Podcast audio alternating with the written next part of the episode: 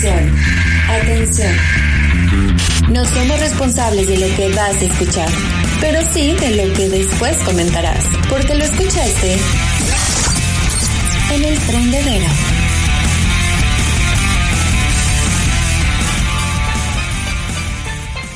Una gatita que le con salía bellaca. Una gatita que le gusta ¿Por qué tu música, Dafne Barrera? ¿Por qué cambió? ¿Por qué No José sé. no te está complaciendo en tu música rara? Es que no sé de dónde sacaste que ando escuchando que la gatita. Pues no sé, o sea, yo pregunto nada más, a lo mejor. Por cierto, por cierto, a través de las historias de varias personas que fueron al Flow Fest, ¿Sí? conocí quién era esa, esa personaje. Sí, oye, pues oye, es de tu casa, es de tu casa, salió de tu casa esa mujer. O sea, bueno, de ¿Cómo tu casa, de tu casa laboral, a lo que me refiero. Ah, ¿a poco? Sí. No sabía, ¿eh? Ahí No, te no encargo ser más chismoso. o más chismosa. O chismose, ¿no? O chismosa. Oye, tengo que hacer una mención honorífica a todos. Ahora le estoy llamando los guerreros. Los guerreros que están durando hasta las 11 de la noche a través de mi Instagram Live. ah, muy bien. A Alonso, a Carlos, a... Yo les llamaría los gatitos. Pues por la canción de la gatita. Y se fue, y se me fue la- Sí, trofeos, trofeos. Ay, se me fue la- Los gatitos coquetos. No, ya. A ver, dime, te escucho, porque te trabaste, Dafne, te perdimos de repente, no sé por qué. Te nos fuiste. ¿Acaso te habrás emocionado por el, el baile raro? Ahí está, ya, ya, ya te escucho. Ahí estamos. Ya. Ahí estamos, sí. ya, ya, ya, sí. ya, ya, ya, ya. Estamos, ahí estamos. Este sí, se emocionó mi internet y eso que ya es un poco tarde, pero ¿Sí? bueno. Eh, gracias infinita de verdad a todos esos guerreros. Pero el día de hoy, en el trendedero, ¿Sí? está aconteciendo algo. Ah, algo en el mundo del internet, por supuesto, y en el mundo laboral. Sí. Vamos a hablar, mi querido Alejandro Pelenki, ¿Sí? del quiet quitting. Ah, caray, ¿del qué? El famoso quiet quitting, que ahora pues tú recordarás pues que esta mm, eh, nueva generación, ¿no? La generación Z por ahí de los que nacieron de 1996, Querrás decir squirting. Ah, no. 2000 Ah, no. Este, pues bueno, ya se está inundando, mucha gente está hablando de, de qué es esto que está asociado con un tema de renuncia, de, de- de decir adiós al trabajo, Ah, pero de una forma peculiar, ¿no? Ya las redes sociales como TikTok, como Instagram, pues están haciendo todo este eco y tal vez es un término que aquí o en varias partes no conocían, pero por supuesto en el trendedero les traemos. Me parece muy bien. Sí. Oye, ya has hablado, por ejemplo, creo que sí ya lo has tocado tú, el burnout, o, o no, lo- o no lo hemos hablado. No, no recuerdo, la verdad, el burnout. Creo que me engañaste con la otra. Te voy a decir así. Como- sí, puede como- ser. Puede, con las parejas. puede- a la otra. sí, no yo, creo, puede ser, pero, pero va, va muy de la, bueno, puede desencadenar, eh, primero puede ser el burnout y después puede ser este que era el, ¿cómo dijiste? El squirting, ¿no? ¿Cómo? No. el quiet quitting. Ah, ok, perdón, ese, ese mismo. Perdón, es que también da, da lo mismo, da lo mismo, o sea. Burnout, squirting, pues Sí, ya te liberas de la presión, todo eso, pero no, no, a ver, pero es que el burnout es cuando Sí, tú es estás también ya el muy... burnout, dime. sí, totalmente, sí, es como, es como este desgaste profesional, ¿no? Al Exactamente. que nos referimos, ¿no? Sí, como sí, sí. Ya, ya, me está pues, llegando hasta el cuello Sí, y este, y, y sobre todo pues se da como en estas como profesiones de ayuda y de, le llaman eh, relación, de interrelación social. sí, eh, frecuente, ¿no? Entonces, eh, sí, sí va muy ligado porque es este, es esta parte de decir, ah, estoy ya como un poquito cansado, tedioso, ¿no? Y, y entonces, ¿qué es lo que sucede con el quiet quitting? Bueno, es como un abandono silencioso. Es un hábito para, eh, por parte de, de una persona en el entorno laboral que ha tomado un significado, digamos, como más concreto hacer el trabajo para el que fuiste contratado poniendo fin a la sobrecarga laboral. ah, ok. Es decir, eh, consiste en romper con las horas extras que casi aquí no se dan. Híjole. Casi si aquí no andamos dando muchas horas extras, ¿no? Sí. Y esas tareas adicionales, ¿no? Es decir, a ver, tú me contrastaste para ciertas funciones, pero resulta que en el Inter, pues yo ya estoy haciendo de más, pero también no está pues remunerado, ¿no? Ajá. Entonces, pues eso termina pues por, no sé, desgastar, ¿no? Eh, digamos que es un esfuerzo más allá de lo que realmente eh, tienes en tu puesto. Oye, No sí, sé. ¿y, cuántas veces nos ha pasado, no, Dav? Digo, yo lo he compartido contigo, tú lo has compartido conmigo, que de repente seguimos enclaustrados en el trabajo. Y esa sensación de quedarte en tu trabajo en horas que ya no son, si para nosotros, como generación millennial, es frustrante, es cansado y es hasta desmotivante. Imagínate para los que vienen atrás de nosotros, que apenas van a entrar al mundo laboral y que creo que ahora los eh, se ven más presionados aquellos que sí deciden entrar al mundo laboral, porque por ahí también hay un fenómeno bastante interesante de, de cómo ven el trabajo lo- los centennials o la generación Z. No todos perciben el trabajo como nosotros lo percibimos. Entonces, imagínate que un chico de esa edad trabajando y empiece con horas extras, sí ha de ser un, un conflicto bastante interesante, ¿no crees? Sí, sobre todo porque este tipo de, de, de generaciones ahora buscan más calidad, ¿no? Calidad de vida, que yo creo que todos deberíamos de sumarnos a eso.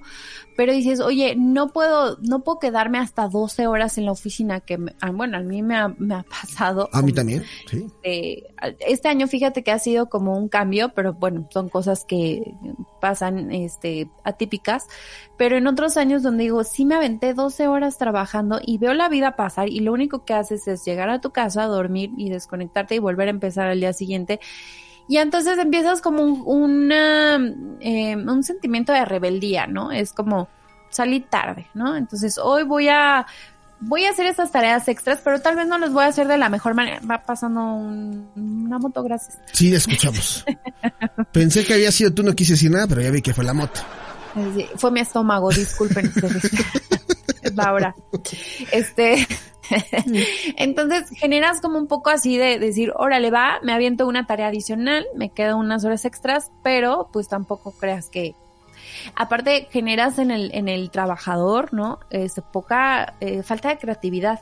Sí. porque te vuelves un ser cumplidor, así de, a ver, ya vamos a, hasta acabar, y entonces se te acaba la creatividad, la proactividad, y son cosas que obviamente van perjudicando muchísimo. Entonces, inclusive es un, concepto un poco antiguo, pero que fue rescatado justo gracias a esta generación eh, Z y sobre todo pues está pisando muy muy muy fuerte en Estados Unidos, que es lo que yo les decía al inicio, sobre todo en eh, Estados Unidos. Esta es como una renuncia silenciosa. Y esta, pues también vino, por ejemplo, de la gran renuncia, que hubo, hubo un fenómeno eh, laboral que se extendió fuertemente en Estados Unidos, digamos en el verano, después de la pandemia. Va muy asociado con el tema de la pandemia Sí. eh, se hizo, digamos, replantearse a muchos sus prioridades vitales, que es lo que te mencionaba, con ese confinamiento. Y imagínate, llevó a más, a más de 38 millones de personas abandonar sus puestos de trabajo a ese, a ese punto. ¿Por qué?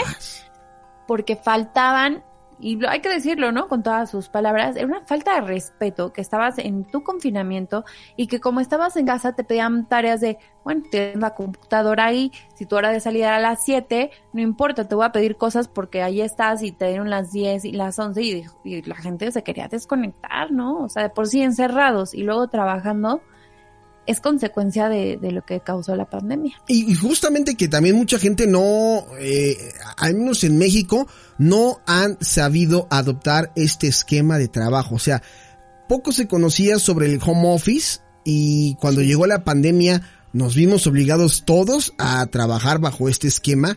Lo conocieron los jefes mexicanos, lo conocieron las empresas, pero no les dejó una enseñanza, simplemente lo que hicieron fue eh, tomar yo creo que lo peor o ventaja de este esquema de trabajo y justamente pasa lo que tú decías. Ah, sí, pues yo sé que está en la casa, pues le van a decir que se quede más tiempo porque pues no se tiene que ir en transporte a ningún lugar, está en su casa, se puede quedar una hora o dos horas más, no pasa nada, o que si la conferencia, aunque ustedes no lo crean, una conferencia, una, una videoconferencia es tan pesada como una junta presencial o más. Sí. ¿No? Porque tienes que estar ahí escuchando y ahí es donde viene en lo que yo creo también el típico juntas que pudieron haber sido un correo electrónico, que un mensaje muy simple lo haces una junta y, y, y lo único que hace es que te quita tiempo. Entonces, eso también es un desgaste mental, un desgaste visual, porque también la, la, la mirada se cansa, se cansa Sí. uno de estar sentado y, y, y obviamente estos, estos síntomas se desarrollaron mucho a raíz de la pandemia y pues no me sorprende nada lo que tú comentas, ¿no? Esta renuncia voluntaria, y bueno, que también fue un problema eh, regresar a mucha gente a las oficinas. Otros, o unos muy pocos, entendieron bien el esquema y dijeron, ok, ya nos dimos cuenta que no es necesario tener que estar en oficinas, vamos a hacerlo eh, híbrido, híbrido en el sentido de mejor contratamos un lugar de estos que son coworking para que nos reunamos una vez a la semana, pero cada quien Sí. en sus casas y sigamos trabajando. Pocos lo entendieron, Daf, pero la gran mayoría se fueron más por el lado malo que es lo que estás comentando.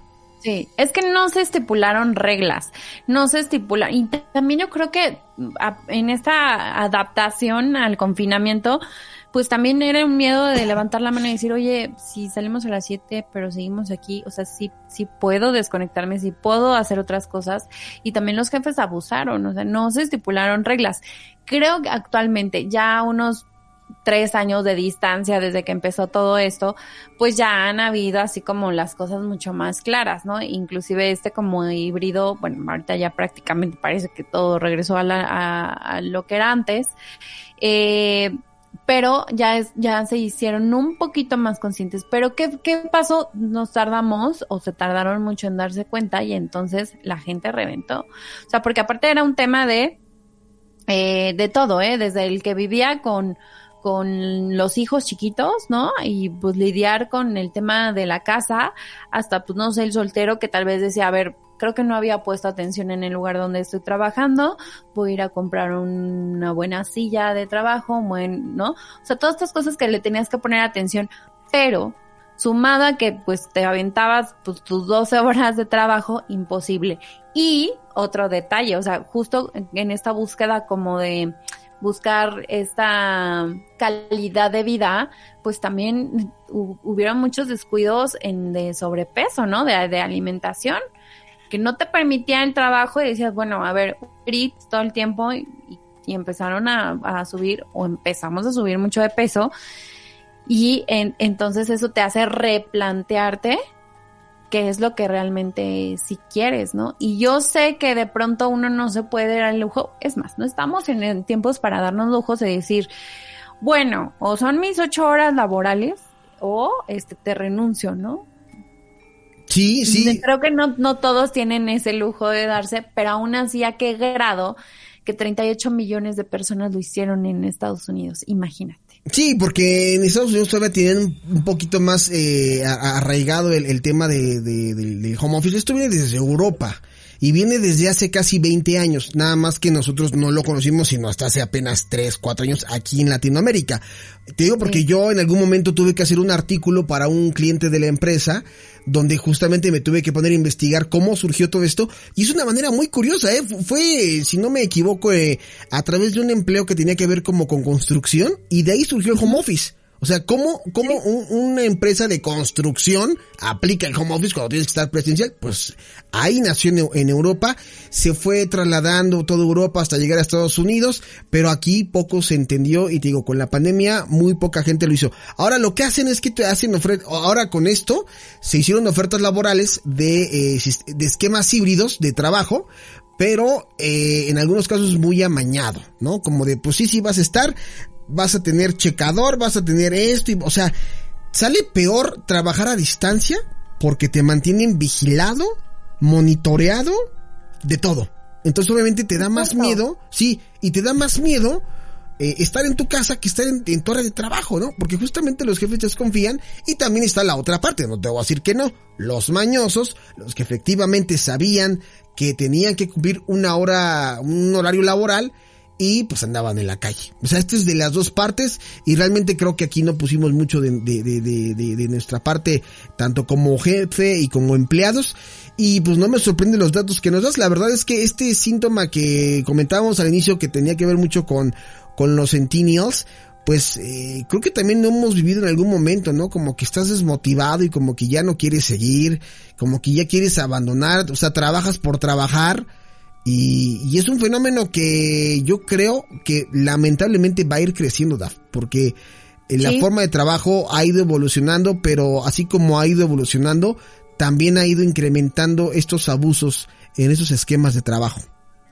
Yo creo que sí hay un tema de, o sea, se abre un debate, Porque inclusive dices, a ver, si todos nos ponemos bajo estas condiciones, ¿no? O sea, de exigir a la, a la empresa voltear, o sea, sé que no todos somos indispensables en una empresa, pero si tú ahora estás buscando un empleo y levantas la mano y dices, oye, a mí me gustaría como tener este tipo de reglas o estos horarios marcados o poner como tus límites, que creo que es lo más sano, o sea, empezarían yo creo que a cuestionar las empresas, bueno, oye, lo que están pidiendo, no es como que pues te sobre la lana, ¿no? Sí. Para decir no a cualquier trabajo, pero sí es como un tema de, de conciencia, ¿no? O sea, de mucha conciencia de, de escuchar qué es lo que están diciendo, eh, pues, eh, qué es lo que les están diciendo a los reclutadores, ¿no? Eh, de verdad no, no tiene, yo creo que, yo creo que unos meses que había hecho una recomendación de una, mm, una amiga de una prima que estaba terminando la carrera. Dije, bueno, pues vamos a darle este como contacto, ¿no? Ya sabes. Pero yo sí dije, bueno, estoy quemando un cartucho. Sí, claro. Estoy quemando un cartucho, ¿no? Y ahí va mi cartucho, y ahí va Dafne, súper linda, ¿no? Que sí, que a ver qué, a ver qué encuentra, ¿no? Con este contacto.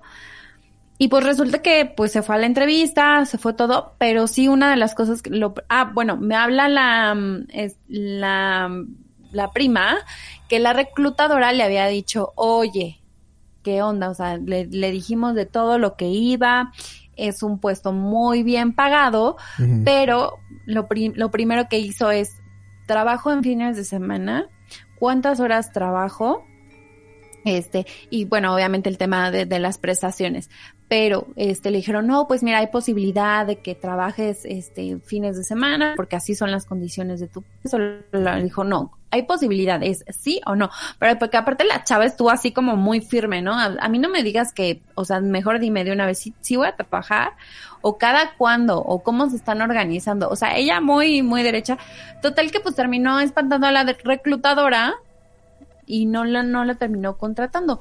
Pero yo cuando escuché, yo al principio dije, ay, o sea, está viendo cómo está el país, que la situación, pero luego dije, no, claro, o sea, está totalmente en su derecho de decir, tengo que encontrar el trabajo que realmente me haga feliz, que me dé tiempo de hacer todas estas cosas después que pareciera, bueno, a mí hasta la fecha me es como imposible así de ah, solo salgo y pues si me da tiempo de cenar e inclusive salir un ratito, pues qué bueno, y si, si me fue bien, y si no es llegar ahí a descansar, ¿no? Sí, porque a ti, a ti te ha tocado trabajar este de manera híbrida, ¿no? Tú A sí. mí apenas este año me tocó trabajar de manera híbrida, dos días a la semana hago home office y tres voy a la oficina.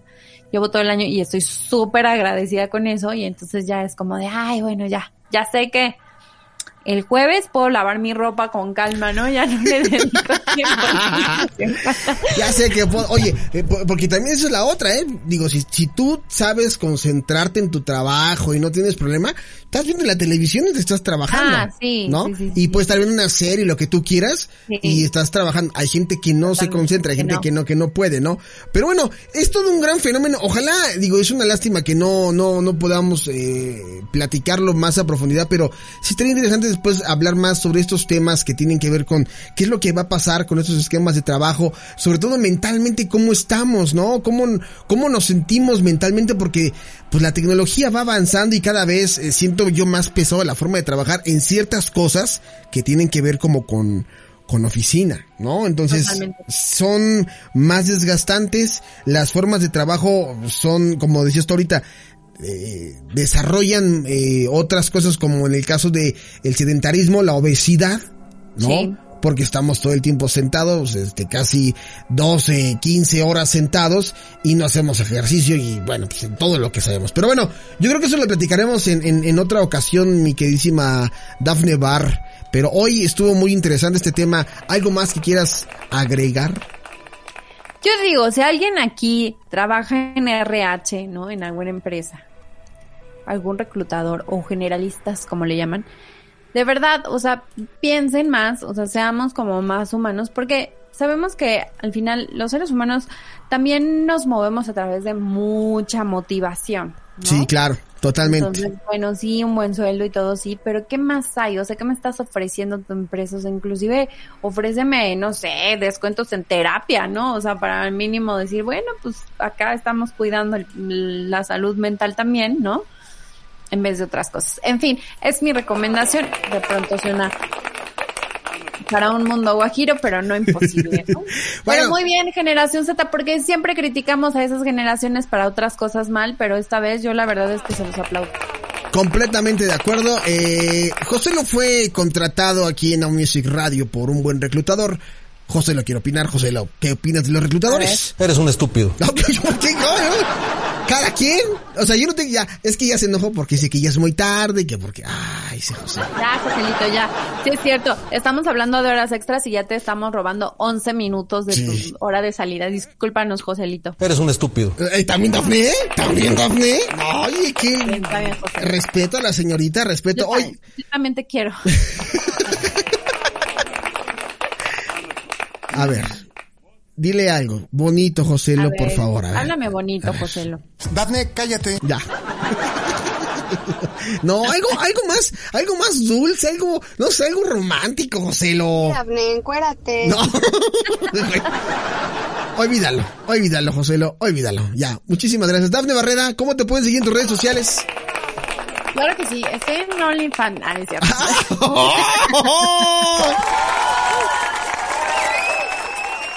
Muy bien, muy bien. Próximamente, puntos suspensivos. Sí. Este, me encuentran en Instagram, en Twitter, en TikTok, como arroba Dafne-bar.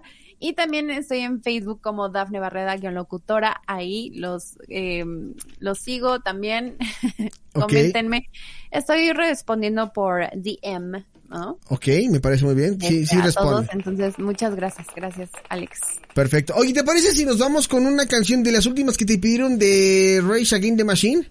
Sí, sí, sí, justo. Creo que me lo pidió esa Alonso. Así sí que si quieres nos vamos con esa rola. Por ahí les Vámonos. estoy viendo otras. Gracias, Shaman Axan. Gracias, Adrián. Gracias, Enrique. Gracias, Damián. Gracias, El Matudo, a Diego. ¿El Venudo? a ¿Cuál dijiste? A Babo. ¿Mande? El venudo, ¿cuál dijiste? El Matudo. Ah, el matudo, el matudo. ¿Tiene que ver con una guitarra? No. ¿Quién es? El que hambre tiene. Bueno, a Edgar. Ay, maldita. al- Está bien. a todos, muchas gracias, guerreros, por desvelarse conmigo. Ahí están los, los guerreros de Dafne Barrera. Yo, como siempre, no tengo apoyo a mi familia. Gracias por escuchar. Gracias, mamá, que estás en la otra habitación. Gracias del otro lado, ¿no? Te mando un fuerte abrazo, Dafne Barrera. Ahí nos estamos escuchando. Gracias por acompañarme. Ella fue Dafne Barrera. Muchas gracias amigos, que pasen bonita noche y recuerden que el podcast 2000 y 90 también está los jueves a las 9 de la noche. Correcto. Eh, 90 y 2000. Casi las nueve. Muy bien, ella fue Barrera Dafne. yo soy, yo soy Polanco Alejandro. Que pasen buena noche. Esto es Killing in the Name de Rage Against the Machine. Nos vemos hasta el jueves. Que descansen. Bye bye. Bye bye.